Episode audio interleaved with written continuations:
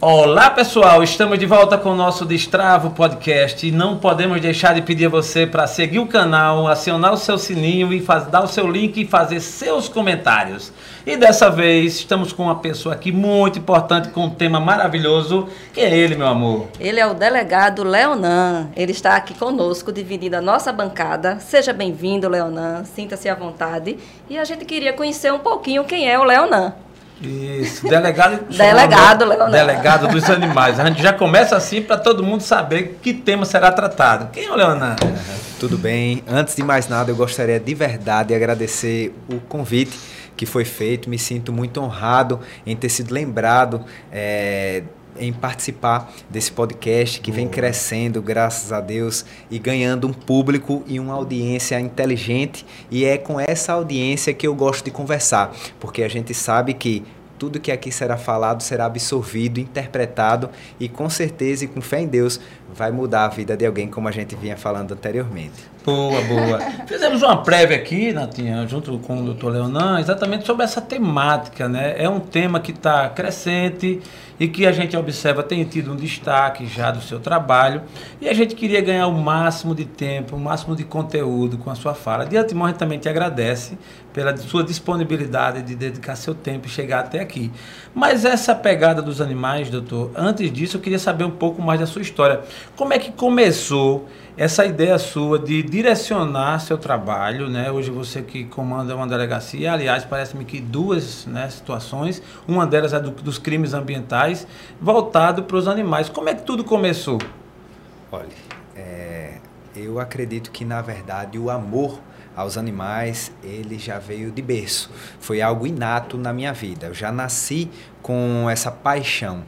E hoje esse amor eu exerço ele de maneira profissional.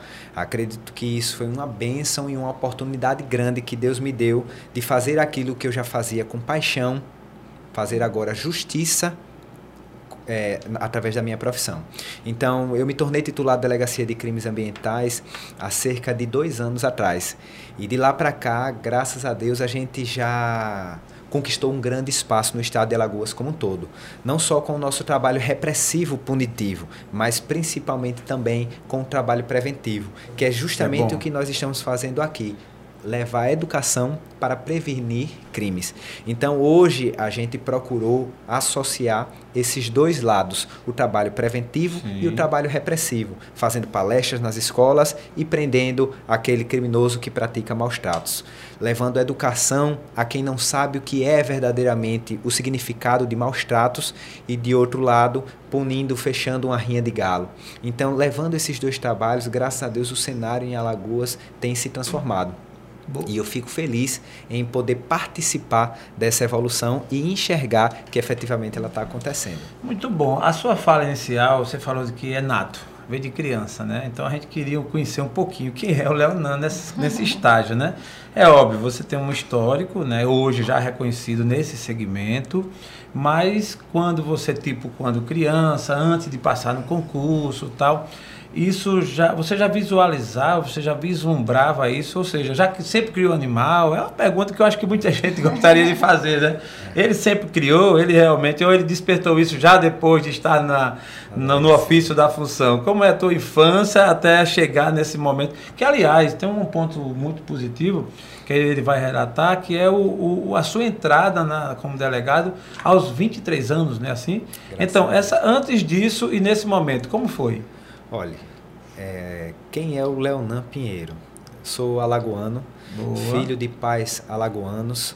Meus pais são do interior do estado de Alagoas, são de Penedo. Boa. E minha infância toda foi no bairro do Tabuleiro. Depois cresci e fui para outros bairros. Eu até brincava. Minha família sempre foi de mudar muito. Eu morei basicamente em todos os bairros de Maceió. A gente saiu do Tabuleiro, depois fomos para o Santo Eduardo, depois para Jatiuca, depois para o Riacho Doce.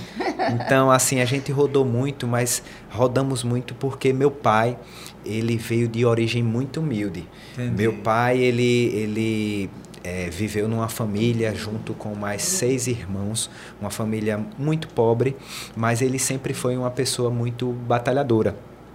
e em razão de seu mérito, pelo seu próprio esforço, ele conseguiu ir galgando degrau por degrau uma ascensão, uma, é, uma melhora da qualidade de vida que também, obviamente, foi proporcionado para nós.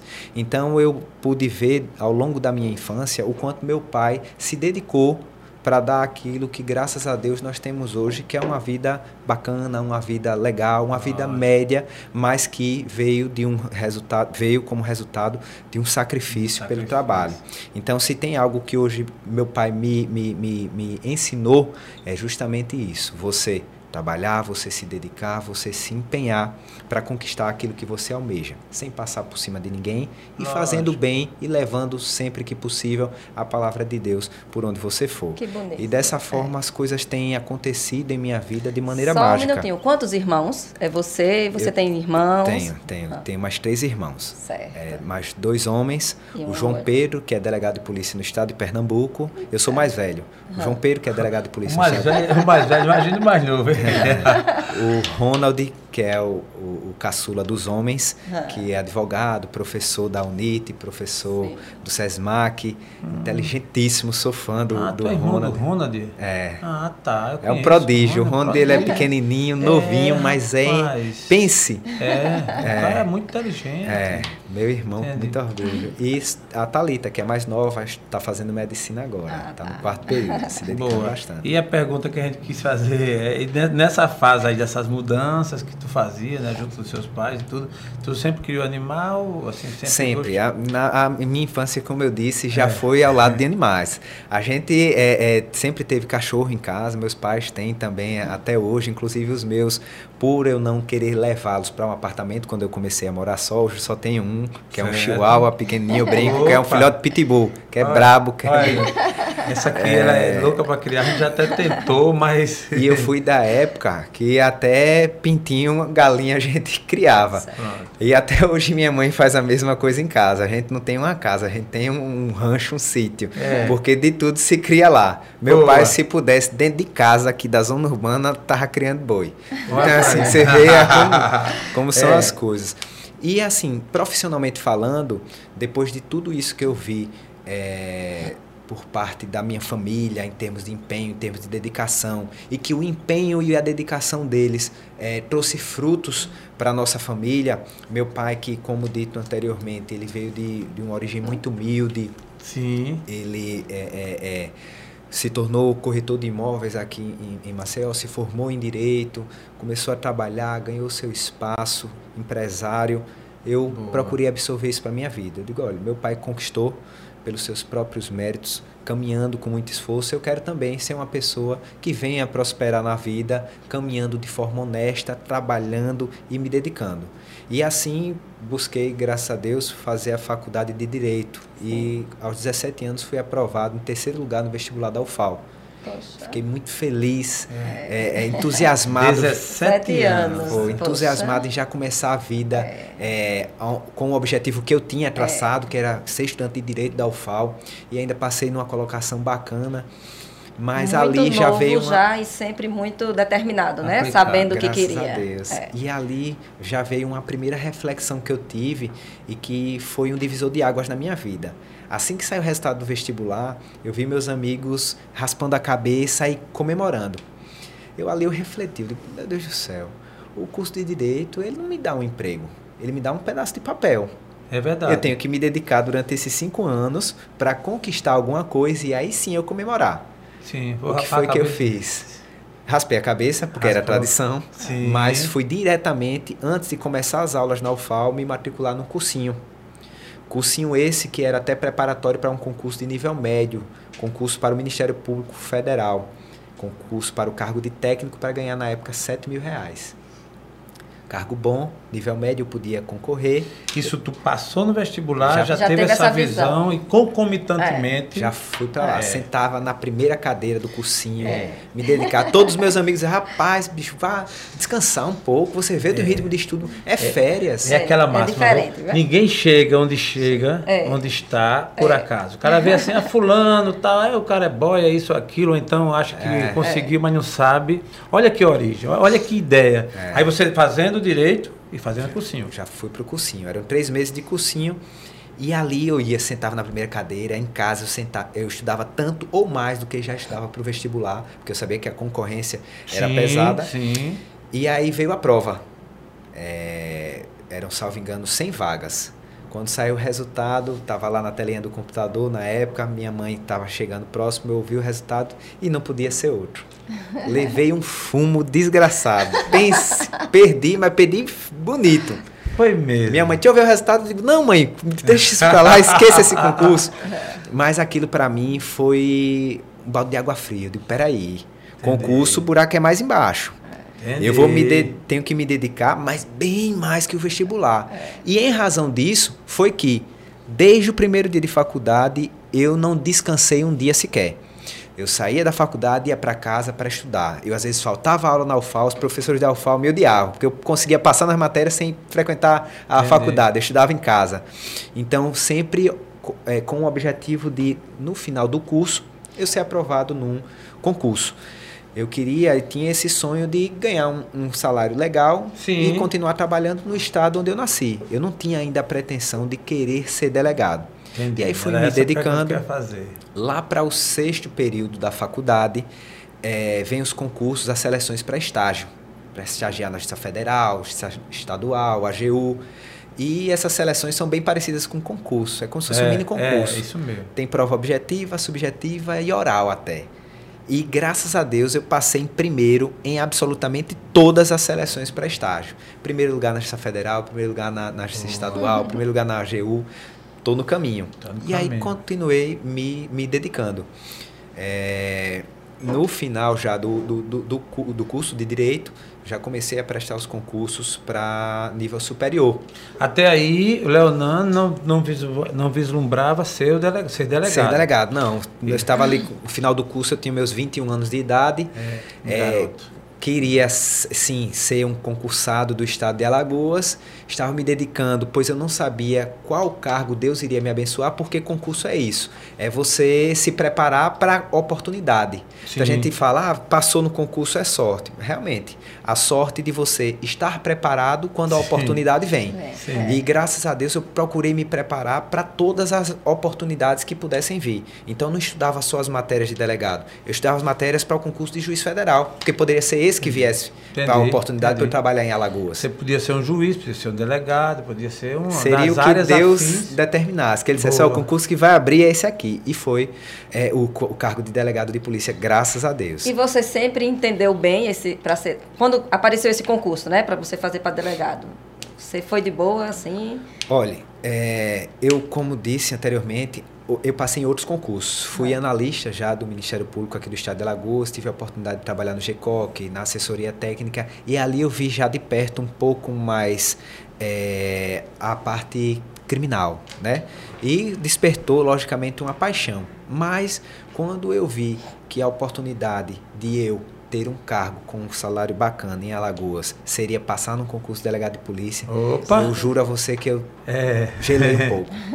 Sua mãe, Meu Leonardo. Deus do céu, Sua pode mãe. acontecer. Minha mãe também ficou muito nervosa, muito ansiosa. É. Poxa, porque podia acontecer de eu ser aprovado e um mês, dois meses depois aconteceu um, é. desastre e É. eu nem, não ia usufruir absolutamente nada. Como até é importante a gente lembrar, um jovem alagoano, policial civil, faleceu agora trabalhando eh, no estado da Bahia, Matheus Argolo. E ele que tinha tomado posse agora em outubro, deixou um filhinho de seis meses, estava transportando presos e acabou num acidente gravíssimo vindo a óbito. Repare os riscos que tem a nossa profissão. isso é Quantos colegas eu Por não já que eu- perdi com acidente de carro, É. trocando tiro com bandido, É. enfim, vivem a- alguns aterrorizados sem sair de casa por É, ameaças. é, é. Então eu sabia que tinha uma vida difícil esperando por mim. Mas eu sempre fui muito fiel a, a, a Deus.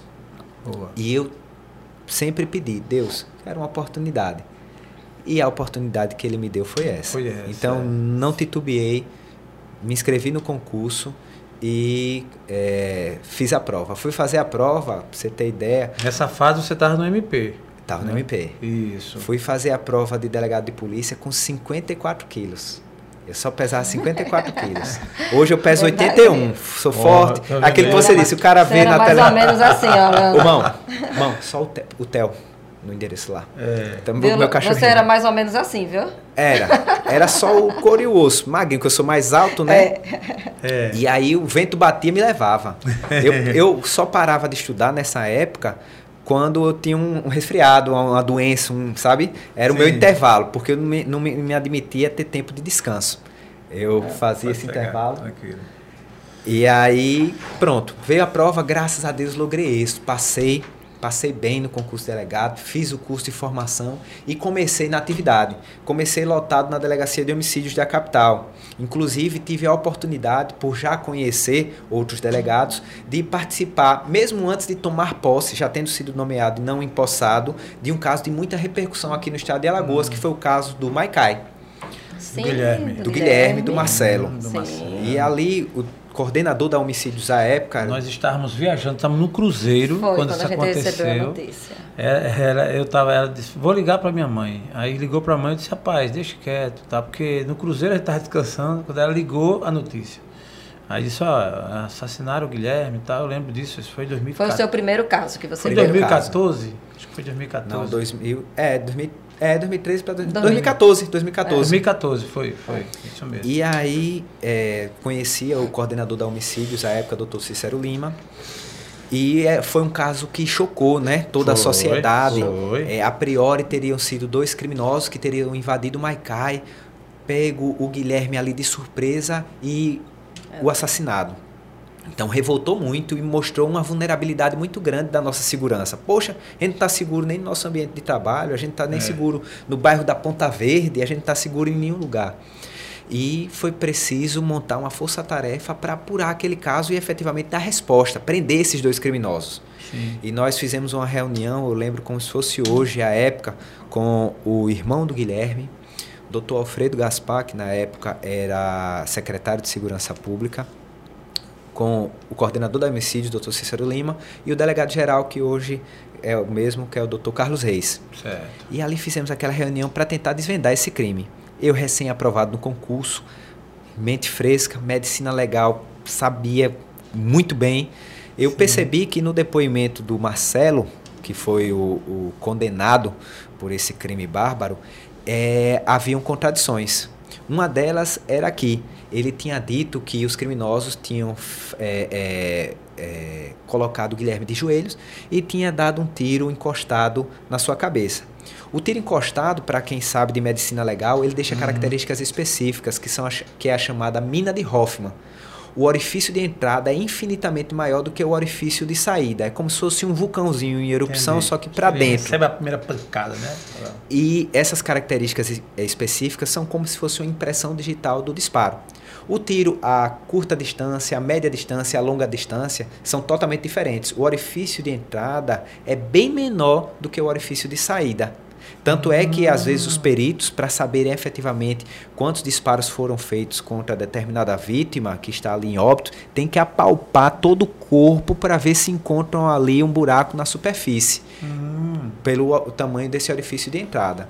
E aí é, é, ele disse que tinha sido um tiro encostado, mas as características, de acordo com o laudo que foi é, juntado aos autos, é, não eram de um tiro encostado. Então ali nós já tínhamos uma Entendi, contradição, uma uma contradição. contradição grave. grave. Cada um nessa reunião foi dizendo também as suas é, seus entendimentos acerca do fato. E ali chegamos à conclusão de que não tinham sido Entendi. dois indivíduos que tinham entrado ali. Tinha sido algo Ah, próprio, de dentro é, mesmo. de dentro Só, mesmo. só uma pergunta, Leonor. É, na época, só, só estavam os dois dentro do. do- ou tinha mais testemunhas? Só estavam os dois. Só Só estavam estavam, os os dois, e aí, já falando em sede de interrogatório, ele confessou pra gente a prática do crime e, inclusive, mostrou onde estava a arma e disse que ligou o gerador para que o barulho do gerador abafasse, aba, abafasse É, o ou tiro. foi réu confesso, né? Exato. terminou mediante. Na- Na real, confesso entre aspas, né? Ele primeiro narrou uma versão É, entendi. e depois Não. que as provas É, é. foram mostradas a ele, ele não Entendi. teve alternativa. Não teve alternativa. O Entendeu? que chamou a atenção é que isso tudo aconteceu num momento que você estava entrando, né? Que você não tinha Exato. Primeiro ainda- caso. Primeiro caso. Você Então eu sido- ouvi ali do Marcelo que é, ele admitia, ele disse, não, depois de tudo isso, depois de todas essas provas, infelizmente eu vou ter que voltar atrás e eu confesso que eu Foi, matei né? o Guilherme. Ele hoje ainda está preso? Aí é que tá. Leonan? Ele já vai ser solto, já vai ser posto em liberdade. Vejam só a nossa legislação penal como é branda e frouxa. O indivíduo tirou uma vida. Dez anos depois, já está aí para ser posto em liberdade, porque a nossa legislação assim prevê. É. Então, assim, é extremamente revoltante como não ficam os familiares É difícil, é difícil. que tiveram aí seu ente querido assassinado. Mas, Leonan, aí esse momento foi uma experiência marcante para você. Imagina o seu carimbo de chegada, né? E você depois tomou posse. Aí já tomou posse em qual delegacia? Já fui para a delegacia de homicídios da De capital. homicídio. Ah, tá. Você falou. E ali na passou um delegacia de homicídios da capital, graças a Deus, é, Deus sempre guiando e orientando, é, a gente começou a elucidar diversos casos diversos dificílimos de homicídio que aconteciam aqui na capital. Alagoana. isso você começou a ganhar esse gás, assim, porque você vê, a gente vê o brilho nos seus olhos quando você fala no assunto. Isso é muito bom. Isso para qualquer profissão que a pessoa faça, esse brilho nos olhos, assim, essa coisa de que é diferenciado. É diferenciado e eu acho que faz assim com que o resultado seja outro. Naquela ocasião você começou a ganhar esse, esse gás, assim, de é, ter o êxito, de investigar e tal. Então você deve ter uma coleção aí de, de, De casos. resultado de casos, né? Graças a Deus. É. E assim, eu fui sempre. O meu combustível sempre foi, e por ter tido essa experiência de trabalhar inicialmente na delegacia de homicídios, eu sempre tive como combustível reconhecimento por parte da família de que Sim, justiça estava ali sendo sim, feita. sim, Então, sim. esse reconhecimento me deu sempre a ânsia de querer ajudar e fazer mais. E assim nós fomos, graças a Deus, elucidando, como dito, diversos crimes de homicídio aqui na capital alagoana. Chegamos ao ponto de é, as pessoas ligarem para a delegacia de homicídios. Olha, eu tinha 23 anos na época, esse delegado novinho, bote ele para investigar Eu- o caso da minha eu família. ia perguntar isso aí, Leonan. Você é muito jovem, né? É, Ainda, né? Ainda hoje. Imagina você com Ave 23 anos de É, idade, né? Era o estagiário. Aí com É 23 estagiário. anos, delegado. Até para acreditar que esse menino é delegado, É, não. esse como Bota era que- aquele outro. É, realmente Como era que você isso. lidava com isso? Olha, é, como coordenar uma equipe sendo mais novo É. do que todos os integrantes dela, como dar ordens a agentes de polícia, sendo eles É. bem mais experientes do que eu, é, como assumir com autoridade uma função que é ímpar para uma sociedade como um todo. Eu acredito que eu fiz isso, antes de mais nada, sempre pedindo sabedoria a Deus e é, com muita humildade. Eu sempre procurei não ser o chefe, aquele que simplesmente manda para que os outros obedeçam. Por mais que existisse uma lei que determinasse uma hierarquia entre as categorias, eu sempre procurei, ao invés de ser um chefe, ser um líder. E o líder, Diferente. ele inspira as pessoas através do trabalho. Muitas pessoas me perguntam até hoje, delegado Delnan, por que você é o primeiro a dar pesada na porta e invadir o domicílio para tentar resgatar um animal, para tentar prender um- uma pessoa? Porque, dessa forma, além de estar fazendo o que eu faço com paixão, É. eu estou inspirando a que outras pessoas que estão ali vendo o meu trabalho façam parte daquela situação também. Então, dessa forma, as pessoas que sempre caminharam ao meu lado também começaram a sentir esse gostinho, o prazer que é elucidar um crime e ter a, res- a resposta da família com reconhecimento em troca. E assim a gente vem, É. graças a Deus. Fazer uma pergunta que talvez seja até besta, mas eu vou fazer porque eu acho que tem gente que faria. Tudo novo desse jeito como ainda é. É, não, tive, não tivesse medo, não. O medo não te persegue, não. Assim, em algum momento, aquela coisa de. Porque é, é assim, requer uma certa coragem, né? Não é, para qualquer pessoa, né? Isso é fato. Então, Olha. assim, é um universo que você entra, como você fala, tanta gente com mais idade, tantos casos assim é, de repercussão. O medo, como é que você enxerga o medo na sua vida? Olha, como dito, antes de me tornar delegado, assim que me inscrevi para o concurso, eu tive medo, tive receio, tive é, uma ansiedade em saber como seria a profissão. É, Mas tive um Deus que me disse: essa é a tua profissão. Vai Você lá, faz o sentiu isso? concurso, senti. Vai lá, faz o concurso e começa a exercer o seu papel. Mas não vou dizer que depois que eu assumi o cargo de delegado, esse medo se apagou completamente. Eu falo muito e brinco. Eu sou uma pessoa meio inconsequente. Eu não vou para uma operação e fico medindo as possibilidades positivas e negativas. Eita, eu posso morrer nessa. Eita, nessa eu posso tomar um tiro. Eita, nessa pode acontecer alguma coisa negativa. Eu não meço as consequências, eu simplesmente vou lá e faço. Mas em alguns momentos, ao longo da minha carreira, os, alguns medos vieram. Sim, em resultado de ameaças que a gente acaba é. sofrendo, é, prisões de, de, de, criminosos efetivamente perigosos. Você é. ter ideia, só em Marechal Deodoro, onde eu fui lotado por um ano e meio, eu fiz eu 181 prisões. Eu, Leonan, botei algema em 181 presos. Será que nenhum desses, pelo menos, não guardou um rancorzinho de mim? Não tenho dúvida. Não então, tenho. assim. Você é doido? Imagina. Mas, mas eu procuro não, não medir as consequências. Teve, por exemplo, um episódio onde Marechal Deodoro, assim que a gente é, tomou posse lá, foi lotado em Marechal Deodoro, eu procurei trabalhar com muita dedicação. Eu queria realmente deixar o meu nome Sim. na história da e segurança deixou, de Marechal e Deodoro. E, deixou. e trabalhava ali de domingo a domingo. Fazia blitz, que é papel da Polícia Militar. Eu, como delegado da Civil, fazia ronda, abordagem. E assim a gente foi mostrando que a gente não estava para brincadeira. Boa. E isso trouxe uma consequência logo no primeiro mês. Os colegas do DEIC entraram em contato comigo. O DEIC é a Divisão Especializada isso, de Investigação e Capturas é, me ligaram dizendo que estavam monitorando um criminoso e interceptaram uma ligação deles, esses dois indivíduos faccionados do Comando Vermelho, e um dos interlocutores teria dito para o outro para matar o novo delegado de Marechal Deodoro e o seu chefe de operações. E fui para me, me desloquei para o DEIC, ouvi aquilo é, aquele, aquela, aquele diálogo né, que teria sido interceptado, você sabendo que é, é algo que você é, fez. Liga aí. O cara tem que ser macho. Né? E aí não, não, não tive outra dúvida. Quando eu ouvi aquilo ali, dizendo que queriam minha cabeça, eu peguei, ó, agradeci a Deus e disse: tô no caminho certo. Foi mesmo. Tô incomodando quem eu queria incomodar. Tem como transcrever e imprimir para eu moldurar na minha sala? Fiquei muito orgulhoso do trabalho, graças a Deus. Eu ficaria incomodado, com medo e receoso se as pessoas de bem estivessem indo à minha delegacia e nada estivesse sendo feito. Elas fossem desamparadas, os crimes não fossem elucidados, elas fossem mal atendidas. Mas você vê que quem está insatisfeito é, é o bandido que orgulho. É, que orgulho. Então, é, mas, assim, tu, mas tu dobraste tua, os teus cuidados, né? O cuidado sempre, olha, eu, eu hoje, eu todo dia, antes de sair de casa, eu me visto no colete mais poderoso que tem, que é a oração. Boa.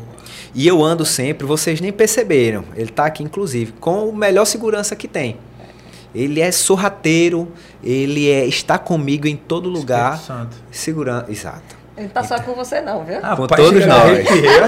então, assim... Rapaz, é, é, essa é a minha fortaleza. É, é, essa é a minha fortaleza e é o que me dá segurança para trabalhar. Acho que se eu fosse medir as consequências e criar uma expectativa de segurança num colete à prova de balas, numa arma é, que eu tivesse, ou em qualquer outra situação, ou até num olhar atento, ou num carro blindado, eu continuaria andando inseguro. Com certeza. Se então for, a segurança a na minha vida diz, né? sempre foi Deus. É, se o Senhor não guardar a casa, em vão vigia o sentinela. Né? Se, se, não for a mão de Deus. Você, você já me respondeu uma pergunta que eu iria fazer. Né? Então, assim, já está resolvido. Eu perguntar se o Leão é um homem de fé, é um, assim, como é que é. você vê a sua questão espiritual, mas já está respondido. você cresceu em alguma igreja? É só curiosidade, assim? Seus não, pais, não, assim? Não, sempre fui, fui católico, sempre certo. fui de frequentar a igreja. Mas cultivando a fé em sempre, Deus. Sempre, sempre, sempre. A fé, ela está em nós, né? É. Sim. E o que eu sempre puder fazer para propagar esse tipo de mensagem, que de verdade é muito inspiradora, sim, eu vou sim. sempre levar essa palavra adiante. Ô, Leonan, desde quando a gente chegou aqui, que o, que o assunto é só trabalho, trabalho, né? Assim, desde quando a gente sentou aqui, é isso. É. E o Leonan como pessoa, né? Leonan é casado, tem filhos. O que é que o Leonan faz Além desse trabalho assim Esporte, tão... hobby. Vamos lá. Quem é esse, Quem é esse Leonardo? E até Quem me é? pega de surpresa, porque realmente quando as é... pessoas me perguntam qualquer coisa, é sobre trabalho. É, geralmente. Porque imagina, né? A sua esposa, né? Como é que, que ela lida com isso, com essa situação? Porque eu, meu marido aqui, se ele Afa, fosse, Maria. Deus me livre. a ansiedade, o medo, o receio, É, né? é. Ou o ciúme porque tá na televisão. É, exato. E um cara bonito, ainda mais pronto. Aí é pra. Eu tenho uma namorada, né? Tô no início de um relacionamento de cinco meses, Sim. mas que eu de verdade sou muito grato a Deus por ter lá ao meu lado hoje. Deus atendeu completamente o meu pedido. Até me emociono um pouco a falar, porque hoje eu sou plenamente realizado com a mulher que eu tenho do meu lado. Mas coisa boa. E assim veio exatamente no momento ideal da minha vida, é, que foi o momento onde, graças a Deus, eu já tenho uma carreira construída, já, graças a Deus, me estabilizei profissionalmente e estava com todos os planos da minha vida preenchidos, menos o plano amoroso. Eu costumo falar que a vida, na verdade não sou eu que falo, né? Eu já ouvi muito isso e absorvi. A vida, ela é dividida em planos. Nós temos o plano familiar, o plano espiritual, o plano empregatício, profissional, nós temos o plano das amizades e nós temos o plano do amor. Sim. Eu estava com todos os planos preenchidos, eu estava com o plano espiritual preenchido de Deus em mim, eu estava com o plano profissional muito bem realizado, graças a Deus reconhecido na minha profissão, com, com muitos amigos, é, é, é, é, o plano mais o plano do, do amor estava carente. É, muitas pessoas me perguntam, rapaz, tá solteiro, tá solteiro, tô à procura de um grande amor. e no momento certo, graças a Deus, eu tive a bênção de, de ter essa pessoa na, na- na minha Parabéns, vida. cara, parabéns. Não tava, não tava previsto essa, essa, mas foi Eu muito fiquei bom. curiosa como mulher, né? Aham, de saber é. isso, porque É, É, e quem, É. quem tá- gosta de trabalhar muito, eh, geralmente esse plano ele às vezes fica meio. É. Mas tem uma hora na vida que você, né? E Isso. como eu gostei de tudo que você falou, se a gente parasse o, o podcast agora, eu já estaria feliz. Não vamos fazer isso, mas eu já estaria, porque você realmente chegou aqui e deu uma mensagem que com certeza tocará os corações. Que a gente vê que vê da alma, não é uma coisa fabricada, não é um fake news, não é nada de. É uma coisa que é de, de verdade. Isso é muito bom. Mas essa área que ela falou, a gente sempre fica curioso, né? Como a gente quer conhecer aqui o Leonardo, então vamos conhecer. Agora sair perguntando, né? Até os planos para o futuro. Agora, é, aí você estava na delegacia de homicídio, passou um tempo e já migrou para só, do faltou ambiente. só um detalhe aí, né? Ela Sim. perguntou o que ele faz também fora do, do trabalho. Ah, tá. É tipo hobby, tipo assim. se Alguma você, coisa, é, esporte, esporte, joga é, bola, beach tênis. Fora do trabalho, é, beat tennis não fui não, não entrei nessa moda, né? Eu, é, fora do trabalho, eu dou aula, eu sou professor também, fiz mestrado em Direito na UFAL, concluí, graças a Deus, o mestrado.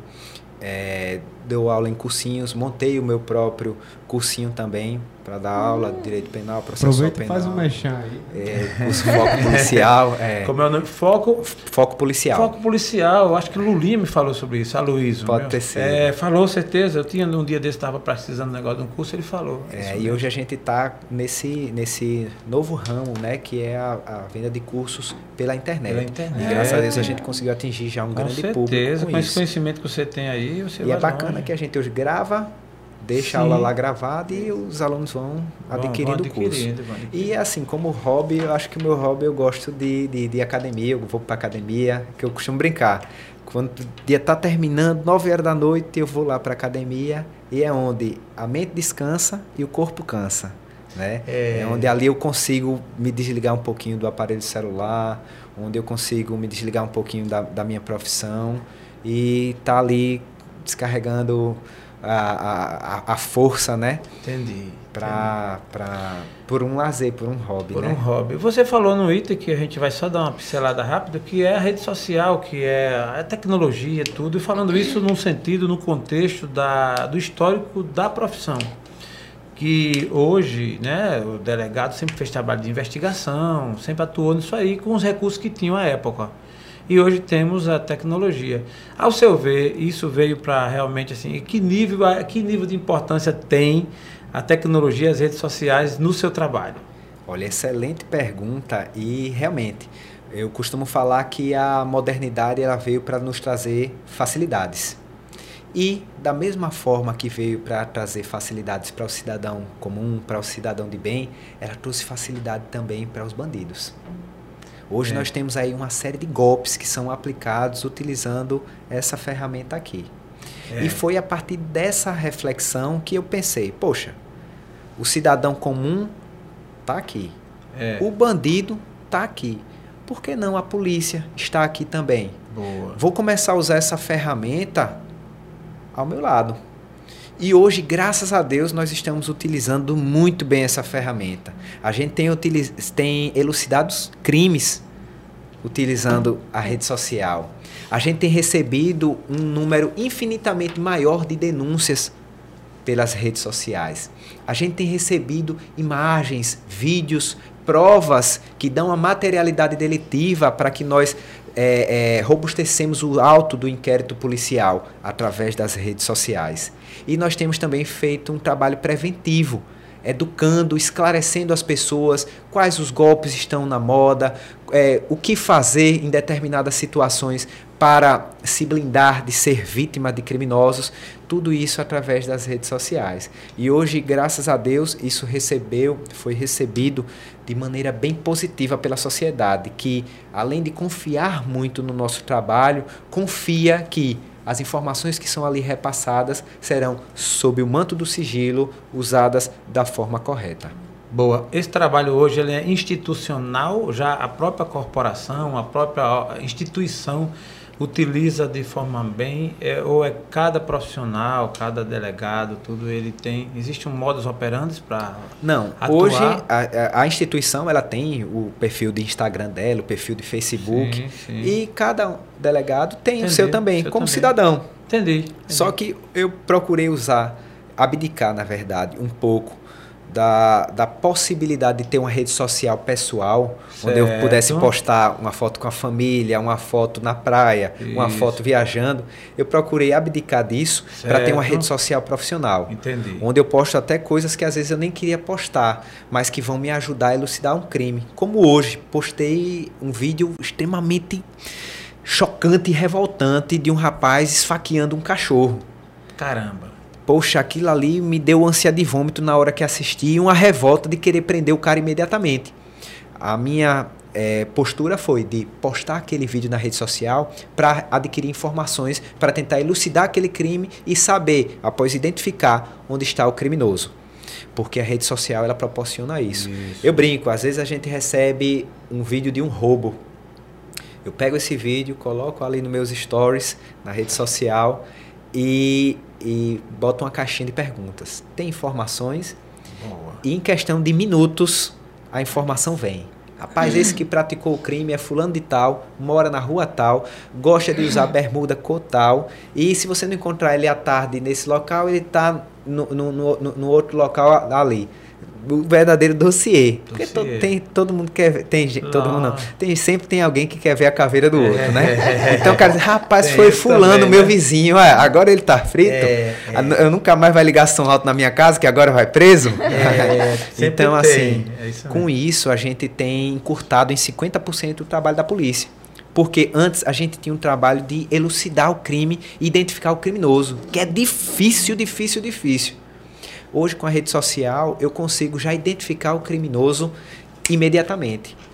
Então, o meu trabalho passou a ser agora o só de ir capturar. E capturar. Já entendi. sabemos quem é, reunimos Incrível, a equipe né, e vamos rapaz? lá aprender. É, é o que eu sempre digo, a rede social, a internet... Só ela... fazendo um adendo, Sim, desculpe pois não, por favor, por favor. E é aí que veio é, os recordes e as respostas rápidas. É, já teve diversos crimes que, com 20 minutos que eu postei, eu já tava com o cara preso. Caramba. muito rápido, muito rápido. Já teve diversas situações, crimes com três horas elucidados, quatro horas elucidados, crimes que, que, que aconteceram há muito pouco tempo e graças a Deus a gente conseguiu dar resposta também é, é, rápida, que é o que a sociedade precisa para se sentir segura. Então, com essas respostas rápidas que foram dadas, veio a confiança no trabalho, das sim, pessoas saberem que sim, se sim. forem ali cobrarem de mim uma postura, essa postura será dada em resposta de trabalho. Isso é muito importante. Só fazendo um adendo, é que você falou, a rede social ela tem de tudo, né? É, um, é uma terra que muita gente pode transitar. E aí transita o homem de bem, que é como nós aqui, muita gente, e também o bandido. É, e você pode fazer proveito para o bem ou para o mal. No caso, você decidiu utilizar a ferramenta para elucidar para o bem. A título de redes sociais, você investiga também casos de se alguém hackear o nosso Instagram? Você também faz esse tipo de trabalho, não é? Olha, Leandro? é o seguinte, Diga, eu sou Como hoje... é que a gente se comporta, né? Se a gente for se passar por alguma situação tipo essa? Olha, hoje eu sou titular de duas delegacias. Sim. A delegacia de crimes ambientais, que é aquela delegacia que cuida dos crimes contra a fauna e contra a flora, e a delegacia de roubos da capital. O roubo é aquele praticado com violência ou grave ameaça à pessoa. Mas hoje, através inclusive das redes sociais, as pessoas têm ido muito à minha delegacia para elucidar outro tipos, outros tipos de crime. Nós hoje apuramos furtos, nós hoje apuramos estelionatos, hoje nós apuramos crimes cibernéticos. Eu fico muito feliz em saber que a sociedade é, confia no meu trabalho ao ponto de me dar é, missões que nem são da minha alçada. E com essas respostas que nós, graças a Deus, estamos, estamos dando, elucidando esses crimes, é, nós ganhamos também esse, esse respeito né, de poder agir nessas outras esferas. Então, assim, crimes cibernéticos a gente tem atuado também, principalmente o que você acabou de perguntar, e o que é muito comum hoje, é, que é eu, eu hackear o Instagram. Uhum. Né? A gente tem hoje uma organização criminosa do estado de São Paulo e que ela está agindo muito aqui no estado de Alagoas, justamente com a intenção de hackear perfis de Instagram.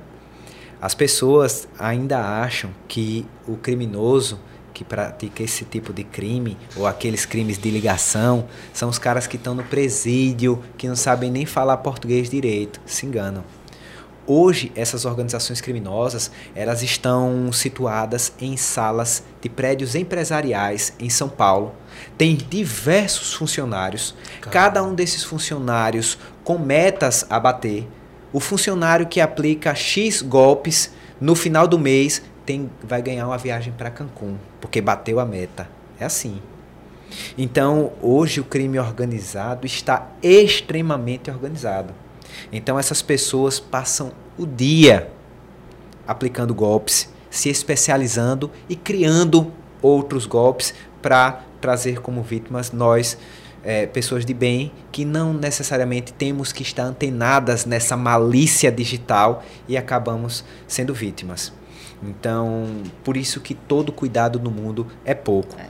Essa questão do hackeio do Instagram, ela tem sido bastante comum porque as pessoas acabam é, acreditando demais no que a rede social nos mostra. A gente ainda é pouco cético, ou seja, tem pouca dúvida do que é posto para nós ali na rede social. A gente, por exemplo, vê alguém em Dubai a gente acredita que a pessoa é rica, está com dinheiro sobrando. A gente ainda não tem o filtro de se questionar. Poxa, essa foto, será que é montagem? Será que é essa pessoa mesmo? Será que essa pessoa tem dinheiro mesmo? A gente não, tem esse filtro.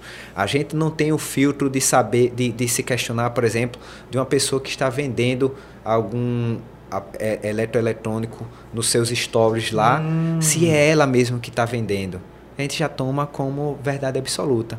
E nesse tipo de situação é que os golpistas têm tirado proveito. Eles fazem muito isso de hackear o Instagram de uma pessoa, anunciar produtos e as pessoas interessadas, acreditando se tratar da que estão conversando com aquela pessoa do perfil que foi hackeado, acabam transferindo o valor para contas, contas feitas com dados de terceiros, dados voláteis, para não, obviamente, chegar nos verdadeiros autores. Incrível, né, rapaz? A capacidade do bandido de, de, de agir dessa forma. O, o, que eu queria assim, seguir, me parece que o seu forte, né, dessa, nessa, tem dois pilares. Você está aqui na, na delegacia de roubos, que tem essa diversidade, essas demandas que surgem, mas hoje o forte, que a gente tem conhecido muito o delegado Leonan, é o delegado dos animais. Aí eu queria fortalecer um pouco isso, porque tem uma demanda, e para ser sincero, algumas pessoas, até assim, comentários sobre animais. O delegado vai entrevistar quando? Tá? Uma delas é a Etienne, que eu mando um abraço para ela aqui agora. É, um grande beijo, Etienne. Mais uma vez aqui, lembrando seu nome. E é, como eu disse sempre, é incentivo, né? É incentivo. Pra gente Etienne, trabalhar. Você sabe da história, né? A casa dela é bem. Então, falando nesse aspecto, E aí a sua trajetória, né? Do, quando você pôs o pé para ser delegado, que você teve a primeira experiência e tal, aí teve uma hora, opa, Ah, que é. bom! Nada melhor? Eita, Nada chegou um melhor, convidado um especial. especial. É, olha, pa- parece que foi ensaiado, não foi? É. Começamos a falar na hora, olha para aqui. Que é. coisa linda. É. Isso. É. Muito, muito legal. Realmente, é, como é o nome? É o Theo. É o Vise, tá temendo, Tá é? Tá temendo, tá nervoso, é? É, Tá que nervoso, é, Theo? Então, é, já imaginou? É o que eu falo. Caramba, como é que existe um ser humano, se é que é humano, né? Que tem coragem de maltratar um animal, seja. Eu pegar nele um Não é? É, eu tô, eu tô doida pra criar um, né? Tá vendo aí? É, esse episódio será inesquecível. É, e qual, qual é a, qual é a raça A dele? Chihuahua. Não é o que eu disse? Eu brinco. tá. Que é um, é, é um Tá- tá- pitbullzinho. Tá com frio, é? rapaz. É não, é que ele fica nervosinho assim. meu É É, normal. É, é Tá normal, normal, Olha, normal. pra olha, ele. vicinho. É. Destrava o podcast no momento ímpar, diferenciado com o doutor Leonan, o delegado É, dos é. animais, que está aqui com dele, né? Hoje ele trouxe para.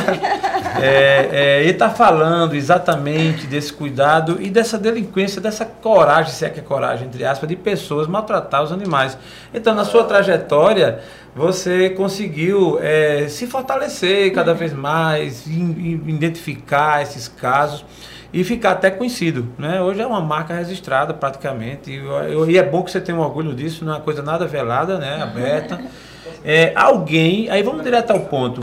Alguém que tem lá um animal, é, ou que constate que veja um animal sendo maltratado.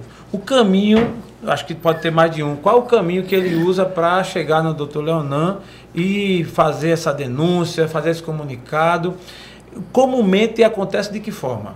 Olha, a gente tem diversas formas de fazer denúncias sobre aquele que pratica maus tratos. A gente tem se utilizado das ferramentas onde anonimamente se pode fazer denúncias, ou através do, por exemplo, o Disque Denúncia, que é o número 181. 181. um número que funciona sete dias por semana e 24 horas por dia e é gratuito. E você, utilizando essa ferramenta, contribui muito com o trabalho da polícia.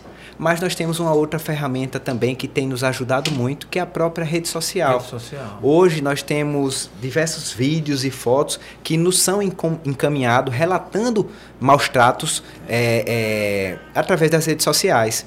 E isso tem encurtado muito Hum. o nosso trabalho, consequentemente de punir aquele que está ali naquele vídeo, naquela foto, praticando maus tratos contra um ser indefeso que é, É. um animal. Um animal. Então, assim, eu costumo falar sempre que não é um trabalho, é uma missão. E Entendi. quando a gente tem uma missão É que se diferente, é, é, diferente. é, traduz num propósito, a gente não tem dias de descanso, a gente não tem preguiça, a gente não tira férias, a gente simplesmente faz porque tem seres vivos, indefesos, que estão ali dependendo da nossa atuação, do nosso trabalho. E assim a gente tem feito e graças a Deus tem tido o reconhecimento da população em razão disso. Muito mesmo. Eu acho um trabalho brilhante que alguém, e a prova de Deus ter sido você, é, e acredito que Isso. mais alguém né, no, no Estado, que tem vestido essa camisa, que tem encarado, né? Essa- isso envolve até as pessoas que querem criar vários animais, né, Leonan? Sim. Então, acho, eh, eu estava vendo aqui no teu Instagram, né, uma situação aí que você flagrou uma residência com, sei lá, mais de 20 cachorros, gatos, enfim. Isso, é verdade, é? que a gente vinha comentando. É. a chamada Síndrome da Arca de Noé. Algumas pessoas que até no início têm a boa vontade de querer ajudar e acolher animais, chegam em um determinado ponto que passam a fazer isso com exagero e consequente prejuízo à saúde e à integridade física deles. Nesse caso não foi diferente. Nós tínhamos ali uma acumuladora, uma pessoa que tinha em sua residência mais de 60 cães e Caramba. quase 30 gatos. Diga aí. Todos esses animais, infelizmente, vão vivendo em condições terríveis, num Precárias, ambiente né? insalubre, todos magérrimos, alguns deles sem acesso até a luz do dia sequer, pois viviam enclausurados e num ambiente muito sujo, muito desgastado. Então, obviamente, eles não estavam ali sendo cuidados, eles estavam sendo ali maltratados. Mas a tutora, a proprietária do imóvel, não enxergava e até hoje não enxerga. É mesmo. Mas é difícil nesse ponto a gente fazer o trabalho que a gente tem que fazer, que é cuidar dos animais e explicar a esse tipo de tutor que nós estamos querendo também, assim como ele no início, fazer o bem. É, a intenção inicial foi boa, só que ela foi desvirtuada, né? A pessoa até que pensou em fazer o bem, mas terminou que desvirtuando. Nesse caso, o que aconteceu? Pegou os animais e levou e foi recolhidos Isso. e ela, ela chegou é uma curiosidade, chegou a ser punida além de ter levado claro, mais? Claro, claro né? a gente está falando de crime. Maus tratos é crime. É um crime que hoje é punido com pena de reclusão de até cinco anos e quando tem o resultado morte, essa pena é acrescentada ainda de um terço. Essa, essa alteração legislativa ela aconteceu no ano de 2020 e foi resultado de um projeto de lei protocolado pelo deputado federal Fred Costa, de Minas Gerais, que é muito meu amigo. E com isso nós conseguimos aumentar a pena do crime de maus tratos, que antes era só de até um ano para cinco anos, e com esse acréscimo quando há o resultado morte, o que ainda é pouco. Ainda é pouco, né? Porque nós estamos falando de vidas. Se nós formos colocar na balança, eu falo e eu faço sempre esse paralelo. Hoje o Código Penal dá mais valor a um celular, a um objeto, do que a um é, animal. Incrível. Isso mesmo. está descrito nas penas que são combinadas a cada um dos respectivos crimes. Aquele que pratica um furto, que é o crime sem violência ou grave ameaça mais brando dentre os crimes contra o patrimônio, quando se trata de um furto qualificado, tem a ele aplicado uma pena de até oito anos. Já aquele que pratica um maus tratos e vem até inclusive levar a óbito o animal, tem no máximo ali uma pena combinada de cinco anos com acréscimo de um terço que não vai chegar nos oito.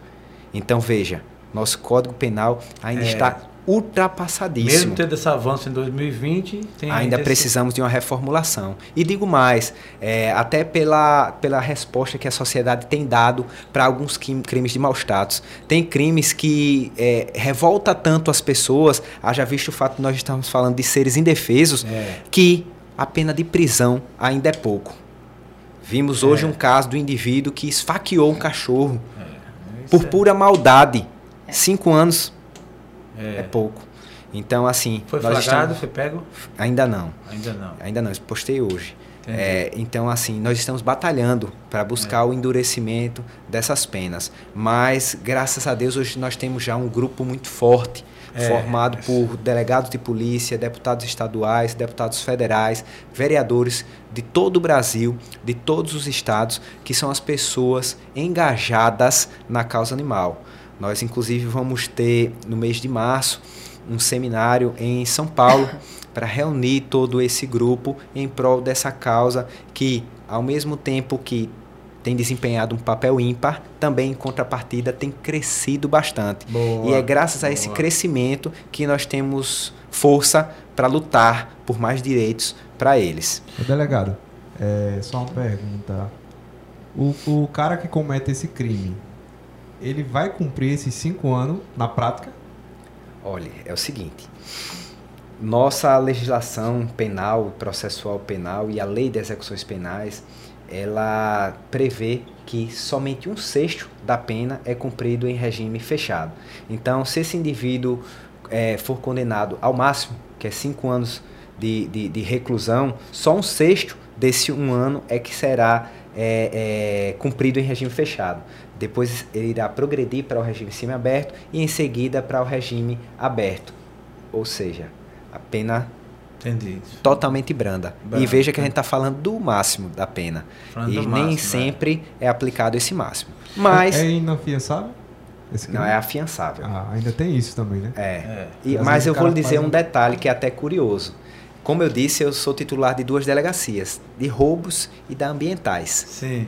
Às vezes tem casos da roubos que eu prendo o indivíduo no mesmo dia, ele com os pertences que foram subtraídos da vítima, a vítima me traz um vídeo, faz o reconhecimento dele, foi ele que me roubou. Eu prendo o cara em flagrante, na audiência de custódia, esse criminoso é solto, é posto em liberdade. É, isso. Mas, em contrapartida, nos fatos da Delegacia de Crimes Ambientais, aqueles que a gente vem prendendo em flagrante, o nosso judiciário tem mantido preso. Entendi. Então, pelo menos isso nos conforta um pouco. É. Não que aqueles que praticaram roubo devessem permanecer soltos. O que a gente queria era Entendi. que todos É, permanecessem. é, eu acho que esse sentimento de justiça fortalece muito. Você Isso. aqui. É, a minha pergunta, quando fala de animais, é animais, né? Então, assim, a gente tá, se fala muito no cachorro porque é um animal muito mais, assim, criado. doméstico, é né? doméstico, É. é o cachorro, o gato. Mas se for um coelho também, Tudo, tudo. absolutamente tudo. Tudo. Agora sim, temos penas diferenciadas. Hum. A pena é, de 5 anos de reclusão é só para cães e gatos. Ah, Para tá. os outros animais, a pena é de a- até dois anos. Por exemplo, uma violência aos equinos, cavalo, égua, é, enfim, que a gente vê muito hoje na nossa cidade é, sendo violentados nesses transportes ultrapassados que são essas carroças e charretes. Nesse caso, a pena é só de até dois anos. Ah, Não é tá, feito inquérito entendi. policial, é tão somente um termo circunstanciado de ocorrência. Ah, tá. Mas a gente tem tem- procurado mudar essa realidade é, com um trabalho paralelo, de buscar uma reformulação através de lei para que essa, esse tipo de transporte, esse tipo de absurdo, esse tipo de, de, de, de, de- de transporte ultrapassado Entendi. deixe de ser visto na nossa Entendi. sociedade. De acredito existir, que né? pouco, pouco se é usado para transporte, né? É mais para assim transporte só do, do, do Sim, dono sim, e é. tal. É mais para carregar Carga, entulho. né? É. E você vê que eles colocam cargas Isso. imensas. E aí, e você- utilizam o animal somente como força de trabalho. É. Eles não se preocupam com a alimentação do animal, se o Ah. animal está no sol, se o animal está com sede, se o animal ali no meio do percurso cai, eles dão Coca-Cola, ribite, o que for necessário para que o animal faça o que tem que fazer. E você faz o que quando você vê uma situação dessa? A gente pune, a gente prende para buscar aqui. E você leva o cavalo, leva o animal Isso, pra a gente chama o setor de zoonoses, né?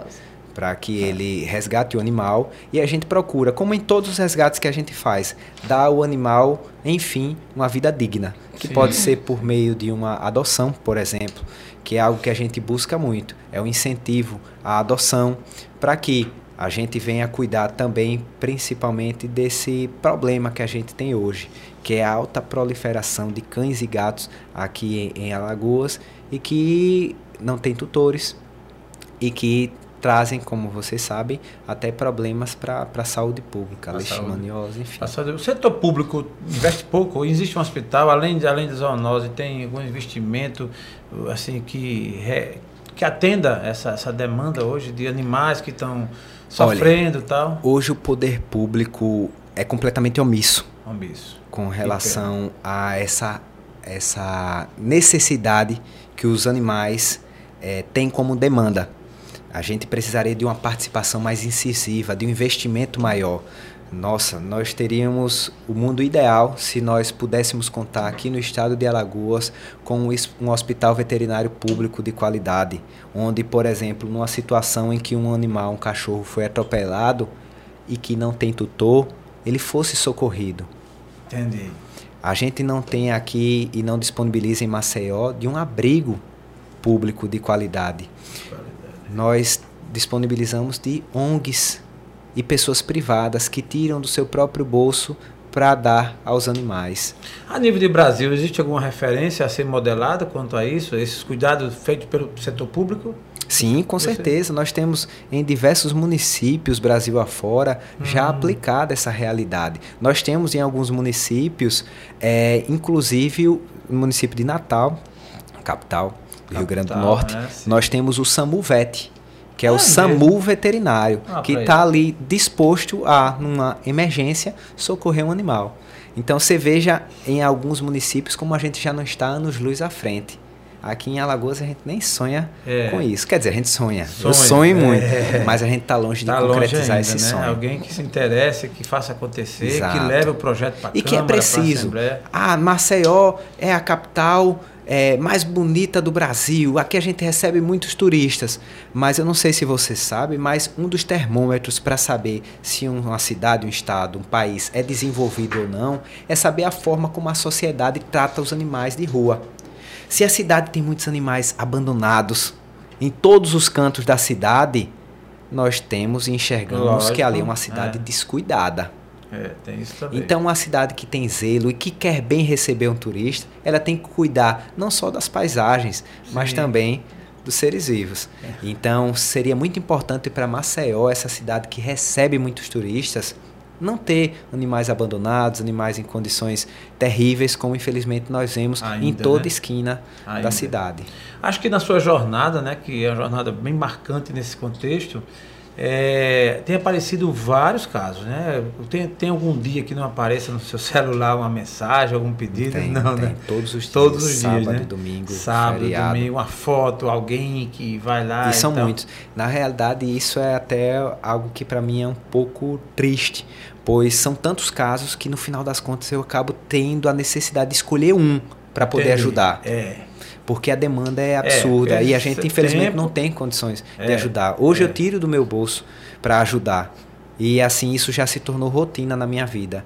E o meu bolso não é tão fundo, né? Então assim, não, é, queria toda. poder ajudar mais, mas É, a delegacia, ela tem a característica de crimes ambientais. Aí, obviamente, que envolve os animais, mas ambientais no geral, outras demandas também acontecem e tal. Quando você fala ambiental, essa questão, por exemplo, de um desmatamento indevido, vai para lá também. Vai para lá também. é? Agora, o que É. acontece? A gente não atua muito nessa área porque é uma área de É. atribuição da Polícia Federal. Hum. Os crimes contra a flora, em geral, em sua maioria, são crimes da esfera federal. Entendi. Então, Então, assim, o carro-chefe mesmo é os animais, os animais, e tal. os animais. Aparece, aparece sempre, né? Sempre, sempre, sempre. Mas a gente tem atuado já em parceria com a Polícia Federal em diversas situações. Uma delas, por exemplo, um inquérito que está tramitando, como todos nós sabemos, sobre a questão da Braskem. Sim, Né? é, que é bem Então, emblemático, né? Exato. Um Emblemático. inquérito, inquérito já bastante volumoso e que hoje conta com uma equipe multidisciplinar que está apurando toda essa situação. Nós temos um tempo mais resumido hoje, né? Que o doutor também tem um compromisso. Então eu gostaria assim de é, acelerar um pouquinho algumas perguntas. É, hoje, com relação ainda sobre os animais, hoje você encabeça uma- um movimento e tal. Existe um grupo assim já é, formado, com- é, o Leonan com mais alguém e tal, é uma organização assim que você faz parte dela. É, co- como se chama? Como é que funciona assim, esse, esse grupo? Né? Assim, Olha, nós temos um grupo é, onde nós denominamos Embaixadores do Brasil Hum. da Causa Animal. Esse grupo, como eu até já disse anteriormente, ele é formado por deputados federais, deputados estaduais, vereadores, delegados Certo. de polícia, titulares de delegacias de crimes ambientais de diversos estados do Brasil. Em Alagoas e Maceió, mais pessoas fazem parte desse grupo? Não, Não, né? É, em Alagoas, eu estou à frente desse grupo. Nós já trouxemos, inclusive, em alguns momentos, é, membros desse grupo para palestrar a- aqui Entendi. em Alagoas. Nós temos hoje uma grande referência no Brasil, que é o deputado estadual, que também é delegado de polícia, Bruno Lima. Ele é, foi o pioneiro, a gente costuma dizer isso. Boa, boa. Ele quem abriu as portas para escancarar a necessidade de punir quem pratica maus tratos e levar a educação às escolas, às pessoas, para prevenir a prática de crimes dessa. Eu perguntei dessa assim, porque em Alagoas, como você, o seu- a sua atuação é emblemática também, mas aí eu fico querendo saber se aqui em Alagoas tem mais outros leonães, assim, que, que, que, que militam nessa causa, ou se você se sente solitário, sozinho. Olha, como eu- é que funciona isso? Eu, na entender? verdade, é, me sinto é, parte de um grande exército que existe Boa. em prol da causa animal. É, hoje eu tenho um grupo formado Sim. por diversas pessoas Aqui em Alagoas. aqui em Alagoas que nos ajudam voluntariamente Sim. a resgatar animais, a cuidar dos Cuidados. necessitados, Sim. a receber doações e a incentivar a adoção. Então, são pessoas boas, pessoas Boa. caridosas e que merecem todo o nosso aplauso, porque Isso. estão ali se sacrificando, fazendo renúncias para ajudar quem mais precisa e que não tem voz para É, dizer que está é, ruim, que a, é. a ração não é boa, ou enfim. Não, muito bom. Foi bom saber, né? Porque assim, é óbvio, o seu nome é um, digamos, o mais conhecido, mas tem assim um grupo, um, um- como você fala, um batalhão de gente que tem esse mesmo interesse, que forma Sim. e que lhe ajuda e que se Graças a ajudam. Deus. Né? Então, se hoje a gente quiser, se alguém quiser fazer uma doação, digamos, uma pessoa que, que não faça parte, mas queira ajudar, como é que faria? assim? Adoção, né? É, alguém. Ah, a- olha, é o seguinte, hoje eu acho que é, o grande trunfo é, nosso é de ter uma rede social extremamente movimentada. Hoje meu stories ele bate mais de 50 mil visualizações. É, né? É muita gente. Muita e gente. no meio em que a rede social hoje a gente só vê ou besterol É, ou, ou sacanagem, né? é, é. Você conseguir Indecência. trazer a atenção das pessoas para o trabalho, poxa, isso é um, um mérito que eu bato no peito com orgulho todo santo Boa, dia. boa. Poxa, as pessoas estão interessadas em acompanhar trabalho. Sim. Então, assim, com esse público que nós agregamos, hoje nós nos tornamos ponto de interseção entre, por exemplo, uma pessoa que está interessada em adotar um animal e animais Sim. que estão ali necessitando de adoção. Nós nos tornamos, por exemplo, também ponto de interseção entre um animal que está ali ferido e abandonado e uma clínica veterinária que quer ser divulgada no meu Instagram. Sim. E ali sim. faz um papel social muito bonito para ela e, boa. consequentemente, natural e positivo, faz também o seu merchan. Lógico. Então, sendo ponto de interseção, é que nós temos feito essa ponte muito bacana entre quem necessita e quem está ali para ajudar. Boa. Doutor Leonan, nesse caso, desse um marco histórico hoje, a realidade do, des- dessa situação é uma. No espaço temporal, daqui a X tempo, você vê uma progressão, existe um projeto em andamento, existem umas ideias, por exemplo, como, como estará esse assunto daqui a cinco anos, por exemplo, na sua visão? Eu creio que muito avançado. a Muito gente, avançado. como eu disse, tem trabalhado diuturnamente para transformar ainda mais essa realidade. A gente faz isso, no meu caso, no meu âmbito, não só punindo quem pratica maus tratos, mas fazendo o que nós estamos fazendo agora, levando educação às pessoas para que elas saibam o que é maus tratos e que, se fizerem, estarão incorrendo nas penas da lei. Além desse trabalho repressivo e punitivo, nós temos feito outros trabalhos paralelos junto aos órgãos públicos. Nós temos, por exemplo, cobrado uma reforma legislativa para endurecer mais essa pena para quem pratica maus tratos. Nós temos, por exemplo, aqui em Maceió, protocolado um brilhante projeto de lei que visa acabar com a Boa. tração equina, ou seja, o transporte Sim, realizado por sim, meio de sim. carroças e charretes. Nós fizemos isso com um abaixo assinado que reuniu mais de 10 mil assinaturas de maceoenses, pessoas que comungam deste pensamento, de que esse meio de transporte está completamente ultrapassado, Sim. que só causa dor e sofrimento ao animal. E é por isso que essa realidade tem que ser mudada. Nós fizemos e apresentamos um lindo projeto de lei que pensou, obviamente, no animal e também naquela pessoa que depende desse Entendi. tipo de transporte É, para o seu a- sustento.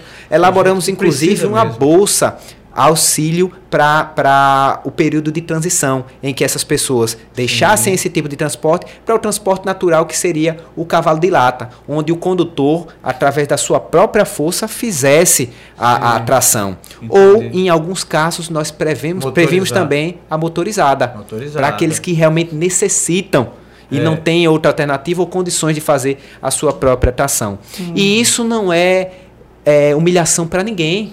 De jeito nenhum. Não é você é, é, depender do cavalo, você pode fazer isso. E a gente, graças a Deus, já tem enxergado que algumas pessoas já têm feito esse tipo de transporte pela própria condução. Tramita na Câmara dos Vereadores. Tramita na Câmara de Vereadores e nós estamos aguardando aí o posicionamento dos nossos vereadores, do nosso prefeito, para que essa realidade venha a ser mudada. conclamamos ao presidente da Câmara e aos demais membros para que se sensibilize, né? se volte para essa causa. Eu acho que tem- Exatamente, que eu tenho certeza que todos sairão ganhando. É. Os animais principalmente e aqueles que hoje não enxergam que existe alternativa para esse tipo de transporte, lendo o nosso projeto passarão a enxergar que existe sim essa alternativa.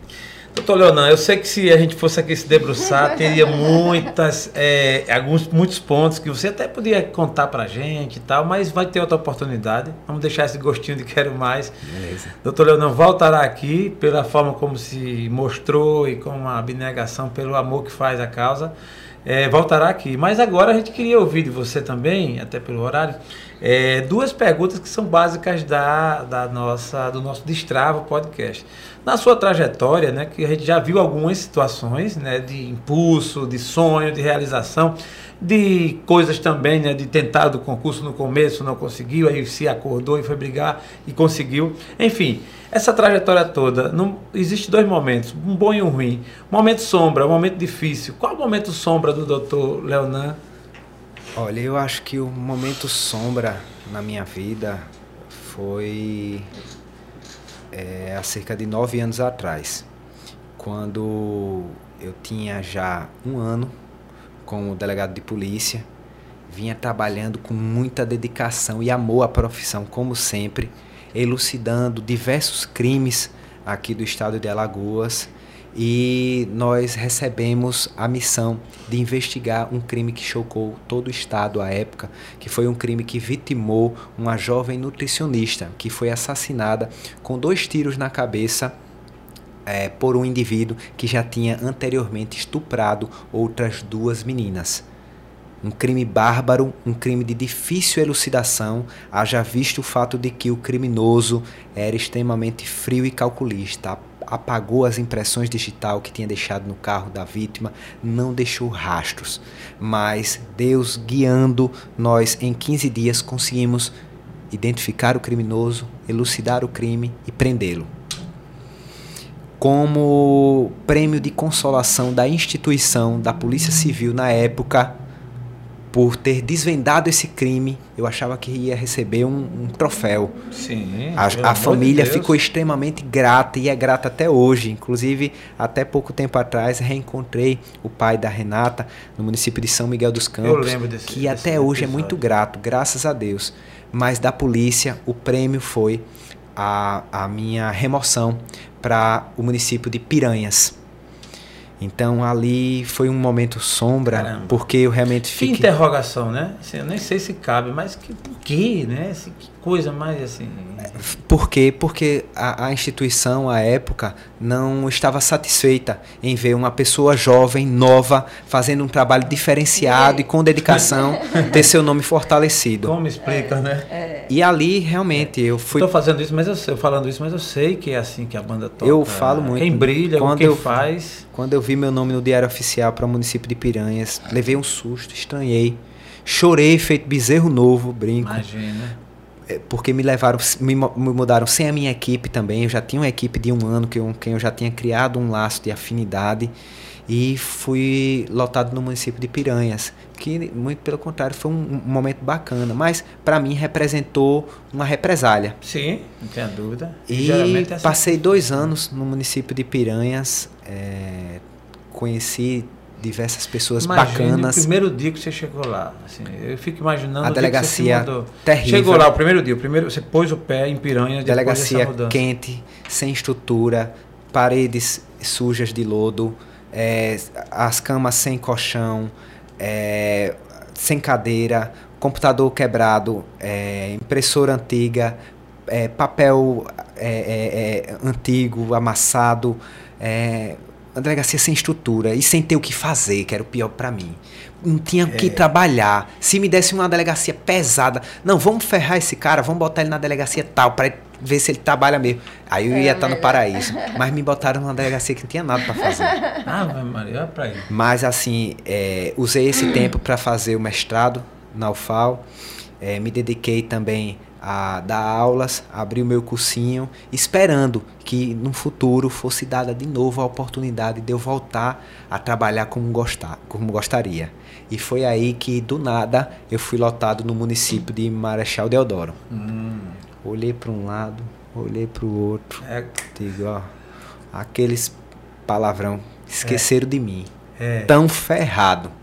Agora eu vou, vou, trabalhar e vou relembrar o alagoano quem era aquele delegado novinho da delegacia de homicídios que todo mundo ligava para que pudesse elucidar o crime que estava ali é, envolvendo um familiar seu.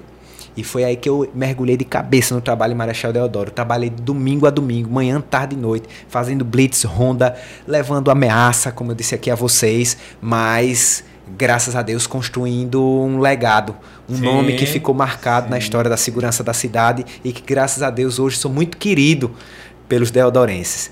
E, e agora vim para a capital, cidade onde nasci, para trabalhar em duas delegacias extremamente importantes: a delegacia de roubos e a delegacia de crimes ambientais. E agora, graças a Deus, estamos tendo reconhecimento pelo nosso trabalho. Eu falo sempre a, a mim. Todo santo dia são dados desafios, são dados missões, são dados tarefas. E a gente, ao final desse dia, tem conseguido, graças a Deus, dar a resposta que a sociedade espera de nós. Então, nos testes que são postos a mim e a minha equipe, a gente tem conseguido dar o que a sociedade nos espera. E é, é com esse combustível que a gente, graças a Deus, tem crescido mais e mais. Não, não é um homem de quantos anos? Qual é a tua idade? 33. 33. É, É, idade de Cristo. 33, é, exatamente, data marcante, a data É. marcante. A gente faz a segunda pergunta, Leona, para você, que é o momento luz, né, Natinha? Isso, Que to- a todos a gente faz, né? isso. Momento luz é aquele momento que, poxa, você. acho que é até delicado perguntar isso, porque você tem tantos momentos que seus olhos brilham que pode saber se. assim, um momento que seus olhos brilhou. Um deles é agora, né? Qual foi o momento da sua vida que você considera. Não é? E você não vai dizer que foi quando casou, porque ainda vai casar, né? Eu acho que ainda vai chegar o seu momento, Luiz. É. Que Que, vai ser no de dia, Deus. que vai ser no dia que você casar. É, é verdade, é verdade. Mas até agora, os que aconte... o, que, o que aconteceu? Qual foi que você podia citar para nós? Olha, eu, eu fracionaria esse momento luz é, todos os dias que eu tenho a oportunidade de estar com a minha mãe é, e dar orgulho a, a ela, orgulho à minha família, orgulho aos meus pais. Então, para mim, eu sempre tive como meta de vida é, dar essa contrapartida a eles. Então, hoje, se eu me dedico ao trabalho, se eu me esforço se eu me empenho, é para poder encher o peito de meus pais de orgulho. Então, não tem nada melhor para mim do que chegar em casa, na casa de meus pais, e ver o sorriso no rosto deles, é, com a certeza de que o filho está ali honestamente desempenhando um bom papel para a sociedade. Que bom, cara. Que bom. Muito, muito, muito bom. Lindo. O nome dos seus pais? Manuel Santana e Tereza Angélica Pinheiro Rodrigues. Manuel Santana, um abraço pro senhor. E a dona Tereza Angélica Rodrigues também, um abraço. Parabéns pelo filho. pelo filho. É. Muito bom, muito bom. Antes da gente passar a palavra para você fazer os seus agradecimentos finais, considerações, ou dizer alguma coisa que de repente você esqueceu ou queira dizer, a gente faria uma pergunta que é um desafio também que eu gosto de fazer. Hoje o Instagram, que um, você é um cara de Instagram e do WhatsApp, alcança muita gente. Mas vamos dizer que esse, que esse post que você faria alcançaria os quase 8 bilhões de pessoas na Terra. Que mensagem, você pode falar olhando para a câmera ali, que mensagem você deixaria no seu Instagram onde é necessariamente ia ser visto por toda a humanidade? Que mensagem você levaria para os corações? Eu vou escrever para você depois postar. Olhe, como eu disse ao longo de todo esse momento que nós aqui passamos, eu me considero uma pessoa muito abençoada. E eu procuro levar a mensagem às pessoas de que quando vocês forem abençoadas em suas vidas, de qualquer forma que seja, retribuam essa bênção com altruísmo. A gente vive numa sociedade hoje quando nós somos abençoados, as pessoas, ao invés de se tornarem altruístas, se tornam egoístas. Um exemplo, aquele cara que ganhou na loto, ele em vez de dividir o que ganhou, ele se isola, viaja e vai gastar sozinho. A gente não deve ser assim. Até porque quando você recebe uma, uma bênção e você repassa essa bênção adiante e você multiplica essa bênção de forma altruísta, essa bênção se multiplica e se perpetua na sua vida. Assim eu tenho feito na minha vida. Deus me abençoou. Hoje eu tenho muito mais do que nos meus melhores sonhos. Eu pedi a Ele. Hoje eu tenho um bom emprego, hoje eu trabalho na cidade onde eu nasci, hoje eu sou reconhecido pelo meu trabalho. E a forma que eu encontrei de retribuir essa bênção é com altruísmo, é ajudando as pessoas, é ajudando os animais, é orgulhando minha família, é orgulhando meus amigos, de que aquilo que a gente vem fazendo tem trazido um retorno muito importante que é o de transformar vidas. E assim essa bênção tem se multiplicado e se perpetuado. Muito bom, muito bom. Eita, Natinha, é, vamos, vamos passar a palavra para ele fazer suas considerações finais, dizer o que o seu coração. Rapaz, olha, como eu te falei, logo no começo, acho que tinha uns 30% de gravação. Eu já estava feliz, assim, caramba, se parasse aqui, mas como rolou mais tempo, foi muito melhor. É, mas agora a palavra contigo para você dar os seus agradecimentos, fazer suas considerações, enfim, falar para sua audiência que não é pequena, que não é pequena, né? Então fica à vontade. Olha, mais uma vez eu gostaria de agradecer o convite, dizer que me senti muito à vontade aqui com vocês. Aqui a gente brincou, a gente sorriu, a gente Isso, chorou, a gente foi, isso se mesmo. emocionou. Exatamente, É, o coração então, da gente. Isso mostra a excelente capacidade de condução que vocês têm.